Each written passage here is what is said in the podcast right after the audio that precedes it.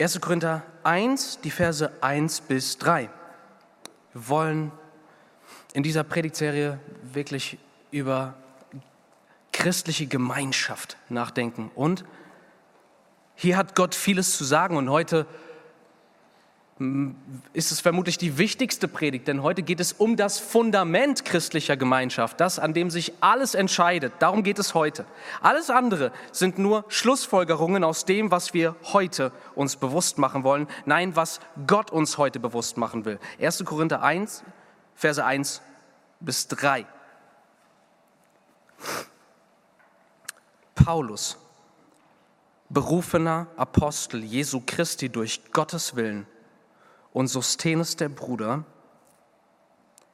an die Gemeinde Gottes, die in Korinth ist, an die Geheiligten in Christus Jesus, an die berufenen Heiligen, samt allen, die den Namen unseres Herrn Jesus Christus anrufen, an jedem Ort, sowohl bei ihnen als auch bei uns. Gnade sei mit euch und Friede von Gott, unserem Vater und dem Herrn Jesus Christus.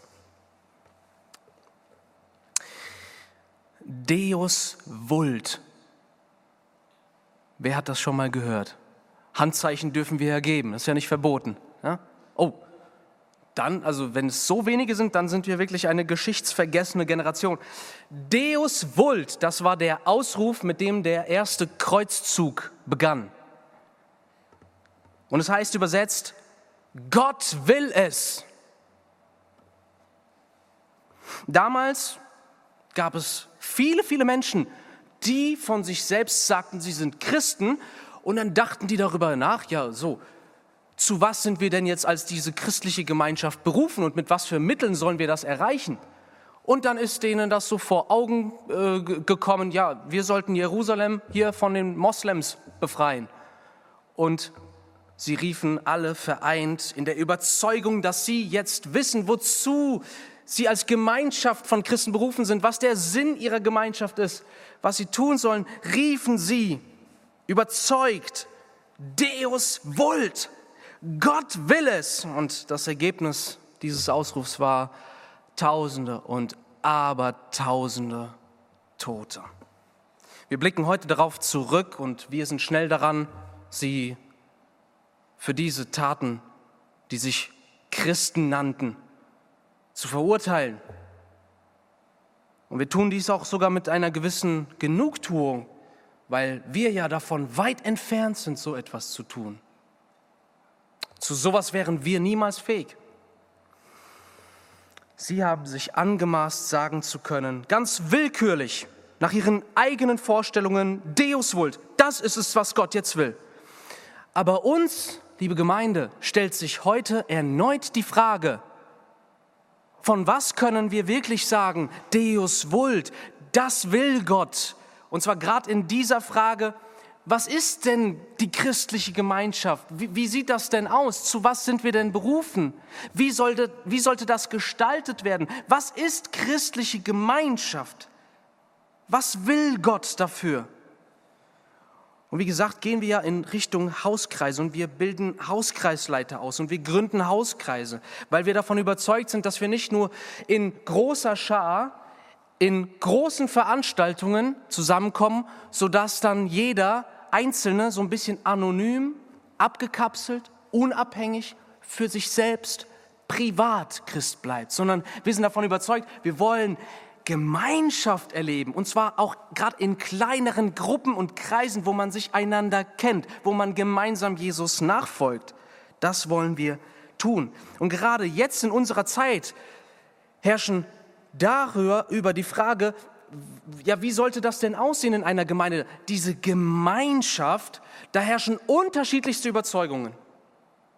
Da gibt es viele Kriterien, die da mit hineinspielen. Erstmal, jeder Einzelne hat seine Vorstellung. Ja, du hast deine Vorstellung davon, wie jetzt Gemeinschaft in der Gemeinde aussehen sollte.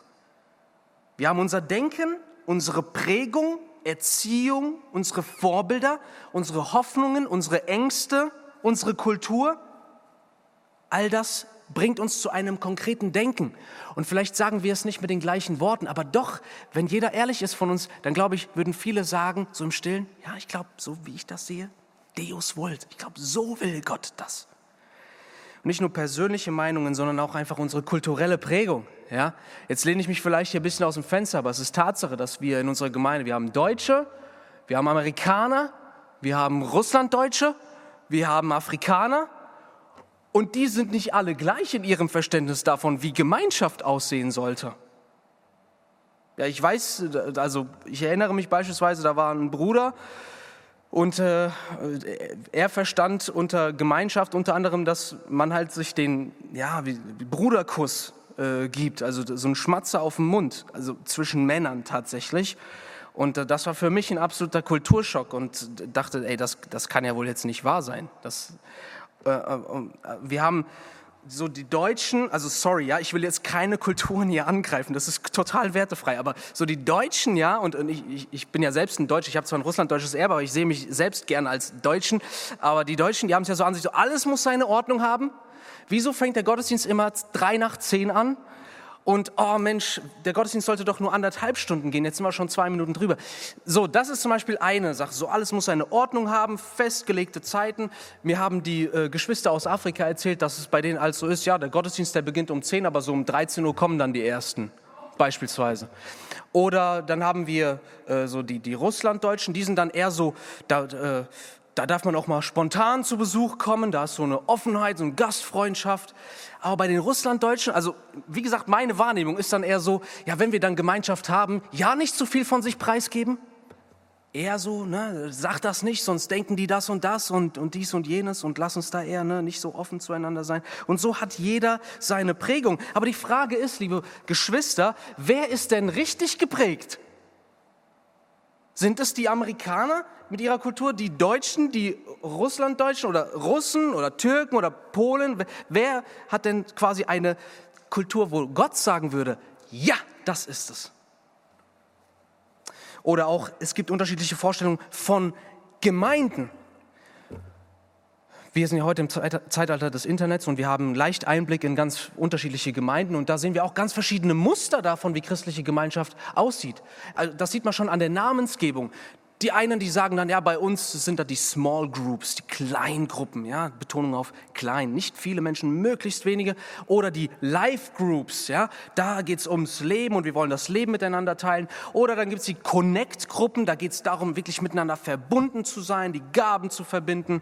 Oder äh, manche nennen ihr Kirchenmodell sogar Kirche 2.0 Sozusagen, früher war Kirche anders, heute sollten wir zeitgemäß sein, andere Strukturen, andere Methoden anwenden. Und so ist wirklich die Frage, was sollen wir denn nun denken? Und was auch das Thema Gemeinschaft und auch Hauskreise als Mittel zur Gemeinschaft angeht, hier einige Fragen. Sollen wir christliche Gemeinschaft, sollen wir in unserer Gemeinschaft auf jedwede Privatsphäre verzichten? Wie ein offenes Buch füreinander sein oder eher einen gesunden Abstand zueinander halten? Sollten wir unser Hab und Gut miteinander teilen oder sollten wir gar nicht erst über Geld sprechen? Sind wir dazu da, um einander einfach zu motivieren oder sind wir dazu da, um einander auch so ein bisschen auf die Finger zu schauen, einander zu ermahnen? Ja?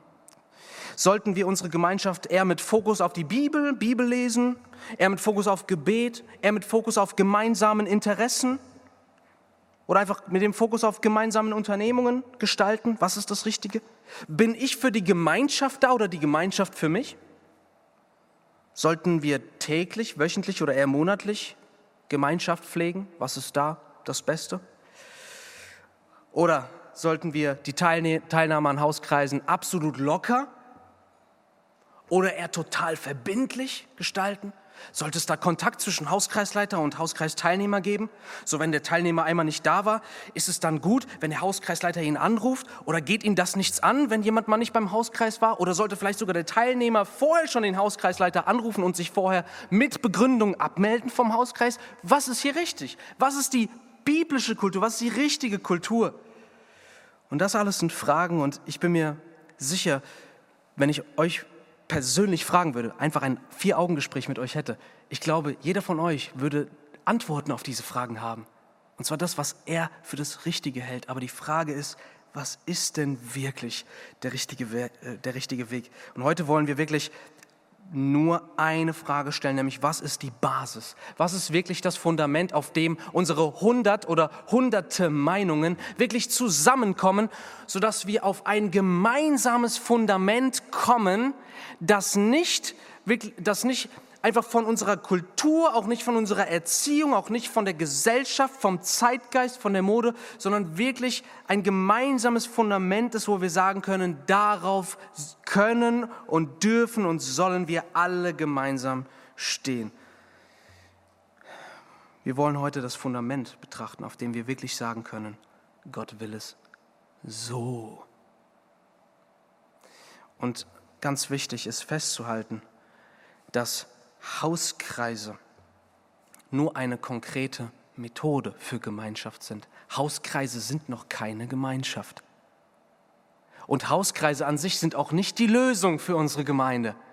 Und ich habe es selbst schon erlebt, dass ich an einem Hauskreis teilgenommen habe, aber ich hätte nicht behaupten können, dass das Gemeinschaft gewesen ist. Aber Hauskreise sollen als ein Mittel, als eine Methode, als eine Form dienen, in der wirkliche christliche Gemeinschaft gelebt werden kann.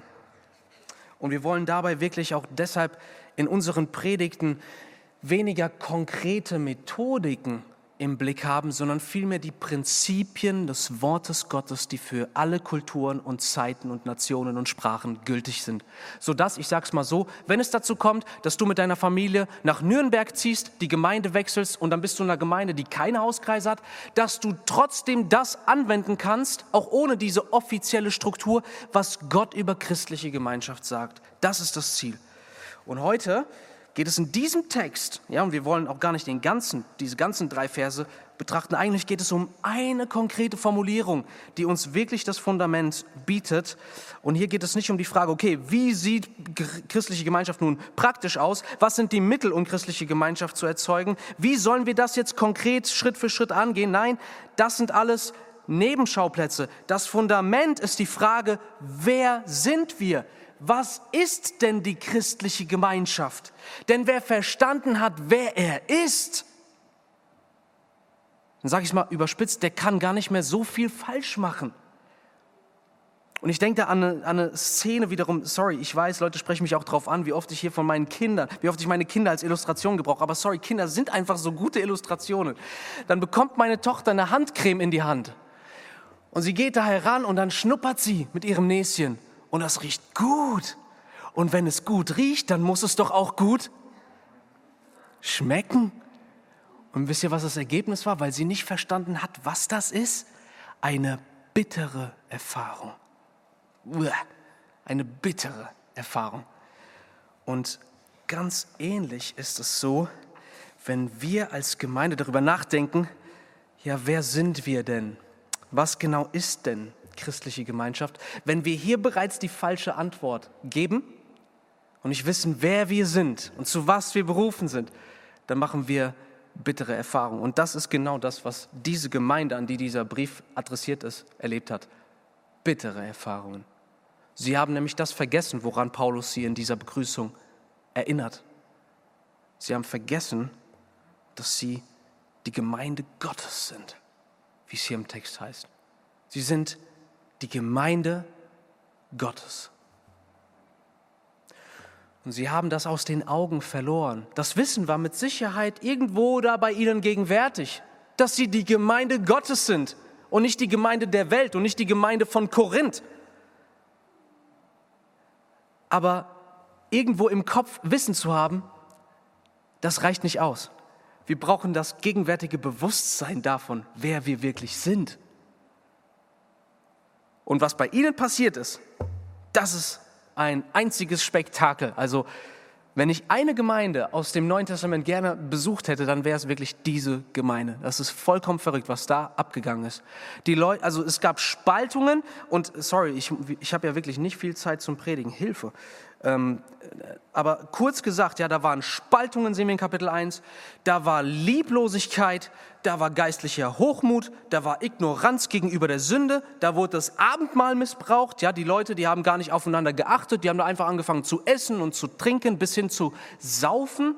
Und das war ein einziges Chaos. Und wie gesagt, es hat ihnen letztendlich, Paulus fasst es dann so zusammen in Kapitel 11, eure, eure Gemeinschaft wird schlechter von Treffen zu Treffen. Da ist keine Liebe. Da, da, fehlt doch das, worauf es ankommt. Die, die Einheit, das Zusammensein, das Füreinander dastehen, das fehlt euch komplett. Und es zeigt uns etwas Wichtiges. Wenn wir als Hoffnungskirche auf uns allein gestellt und aus unserer Perspektive versuchen, eine Gemeinschaft der Liebe zu werden, dann tun wir das, was Sie versucht haben. Die haben einfach selbst sich, sich ins Zeug gelegt. Die haben nach ihren Vorstellungen gehandelt. Und das Ziel war natürlich nicht, dass sie letztendlich eine Gemeinschaft sind voller Spaltung und Streit und Lieblosigkeit. Das war nicht ihr Ziel. Und es konfrontiert uns damit, dass wir Sünder sind, dass wir nicht den richtigen Weg kennen und dass unsere Vorstellung davon, was christliche Gemeinschaft wirklich ausmacht und wie wir dorthin kommen, dass wir den Weg alleine ohne Gott nicht gehen können. Hier sehen wir das Ergebnis. Sie haben die Creme genommen und sie gegessen und das war bitter. Das war eine bittere Gemeinschaft mit Streit und anderen Dingen. Deshalb lasst uns verstehen, wenn wir jetzt hier ein Fundament legen wollen, und uns bewusst machen wollen, dass wir die Gemeinde Gottes sind, dann sollten wir nicht ein inneres Bild vor Augen haben, als wären wir als Gemeinde ein leerer, neuer, frisch erschlossener Bauplatz, auf dem wir jetzt anfangen können aufzubauen.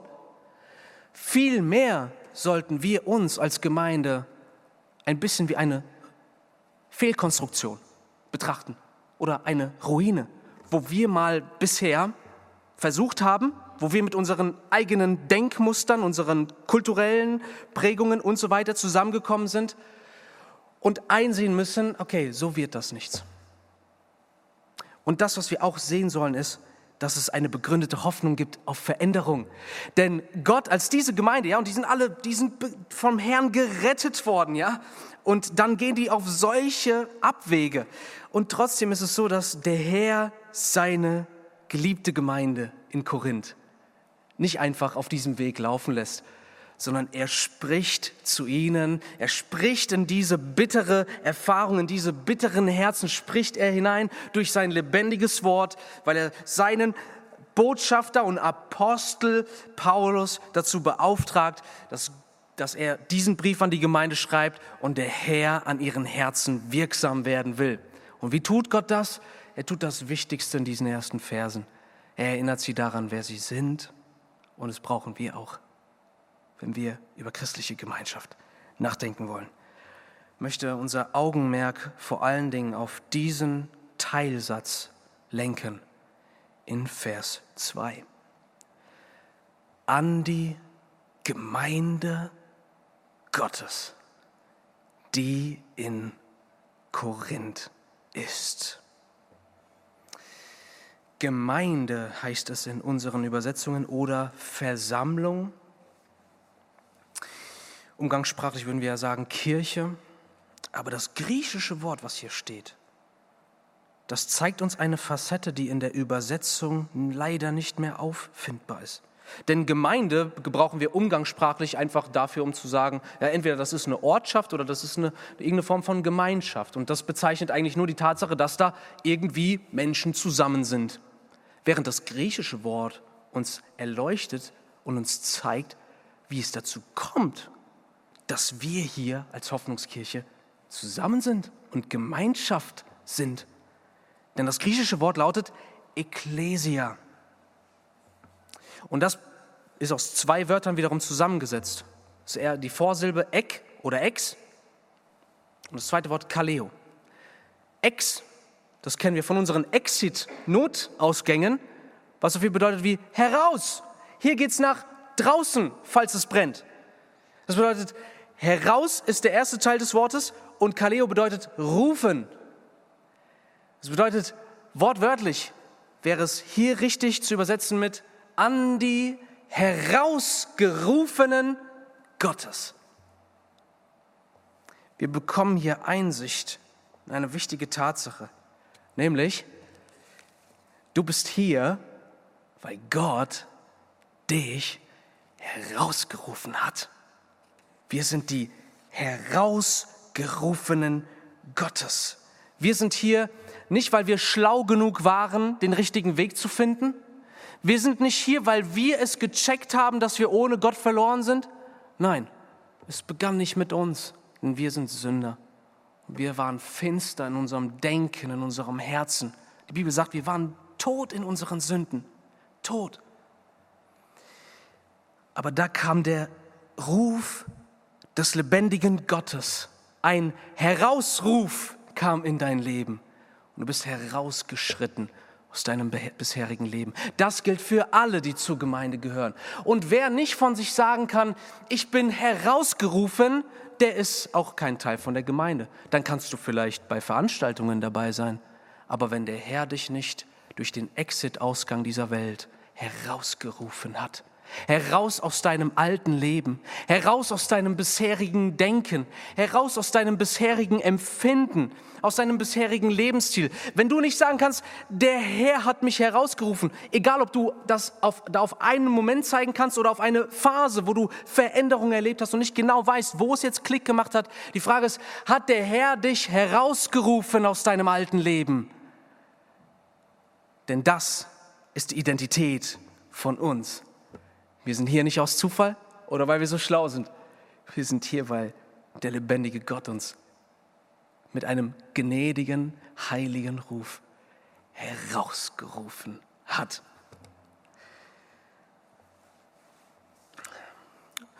Und es heißt hier auch im Text, wir sind die Geheiligten in Christus Jesus.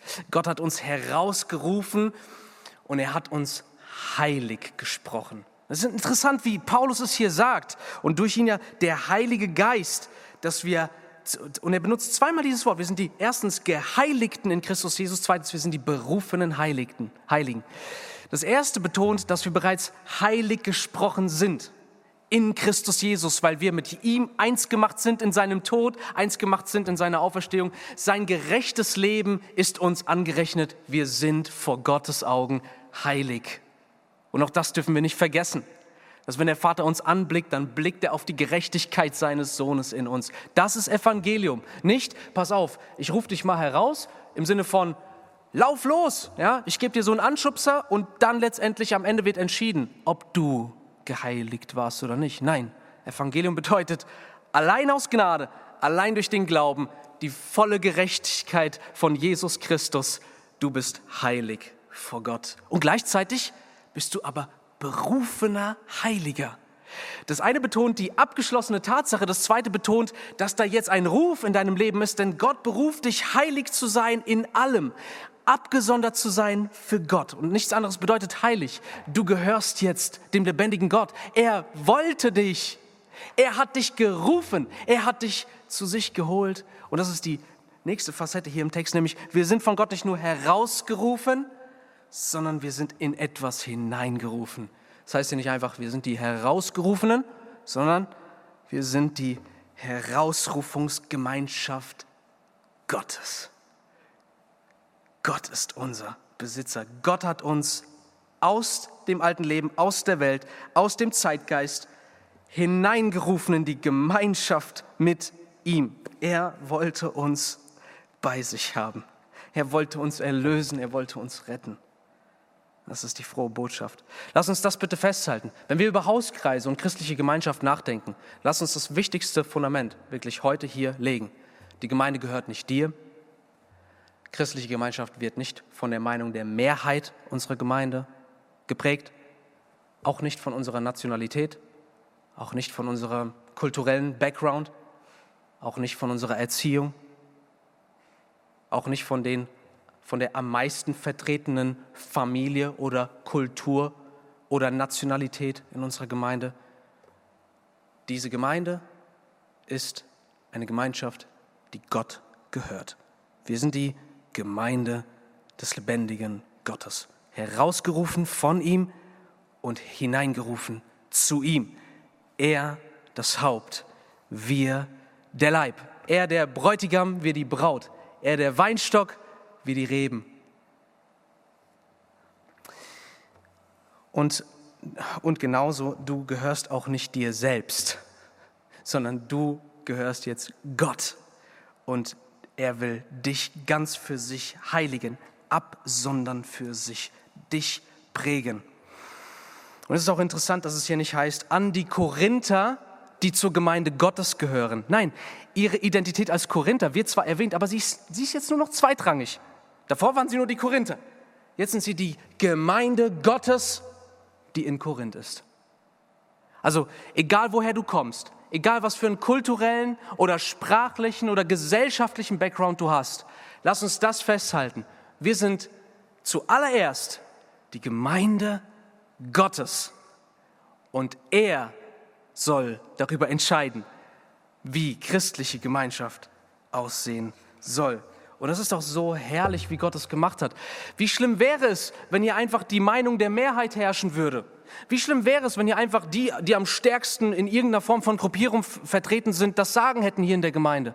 Oder, oder das quasi, oh, wie, wer, wer ist hier am meisten vertreten? Ja, dann haben wir am meisten Polen hier in der Gemeinde. Ja, dann sind die Gottesdienste ab jetzt in Polisch. Äh, Polnisch, sorry, Polisch. Äh, oder dergleichen. Nein, wir haben ein herrliches Fundament und dieses Fundament ist Gott selbst und das lebendige Wort Gottes, der zu uns spricht und deswegen haben wir eine Basis, auf die wir gemeinsam alle mit unseren Hunderten von Meinungen äh, Frieden und Einheit finden können. Und ich möchte abschließen mit der Frage, ja, zu was für einer Gemeinschaft werden wir denn, wenn wir das als unsere, als unsere Grundlage und das als unser Fundament nehmen, dass hier eins gilt, wir sind die Gemeinde Gottes. Nicht deine, nicht meine, nicht die vom Pastor, nicht die von der Mehrheit oder sonst irgendwem.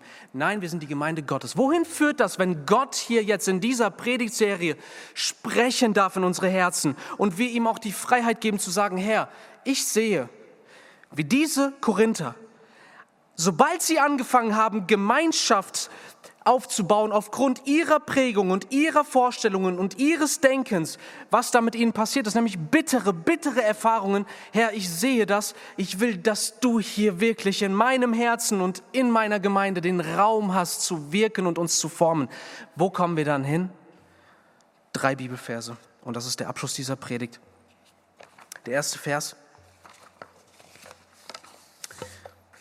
1. Thessalonicher 4, Vers 9.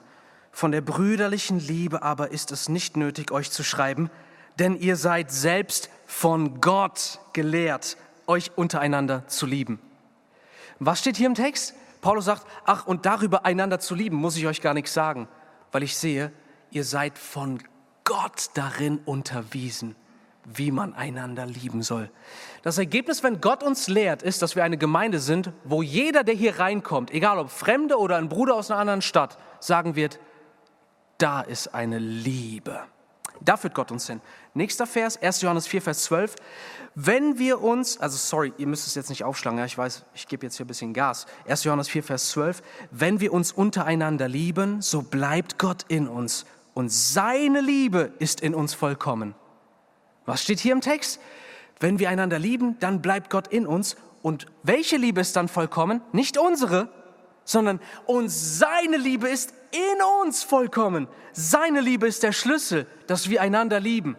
Der Blick auf den, der uns zuerst geliebt hat, ist die Quelle für jede echte und aufrichtige Nächstenliebe. Und der letzte Vers, 1 Timotheus 1, Vers 5. Das Endziel aller Lehre aber ist Liebe aus reinem Herzen und gutem Gewissen und ungeheucheltem Glauben. Das Endziel aller Verkündigung ist Liebe aus reinem Herzen und gutem Gewissen und ungeheucheltem Glauben. Hier steht nicht, das Endziel all eurer Anstrengung ist Liebe, sondern das Endziel aller Verkündigung. Das Ziel dessen, wenn Gott in eure Gemeinde hineinspricht, wenn Gott sein Wort in eure Herzen sendet, das Ziel davon und das Ergebnis davon wird sein, Liebe, Liebe. Liebe kommt nicht aus uns Und Liebe ist die absolute Basis für Gemeinschaft. Nein, wenn wir hier Gemeinschaft erleben wollen, dann beginnt das nicht mit uns selbst und mit unseren Plänen und mit unseren guten Strukturen und Taktiken, sondern es beginnt mit dem klaren Blick auf den lebendigen Gott und ihn hier sprechen und ihn hier machen zu lassen. Dann, liebe Geschwister, wird diese Predigtserie nicht ins Leere gehen, sondern wir werden erleben, dass der lebendige Gott uns als Gemeinschaft neu macht und wir eine Gemeinschaft sind, in der seine Liebe erkennbar wird und die Welt erkennt und glaubt, dass Jesus vom Vater gesandt ist.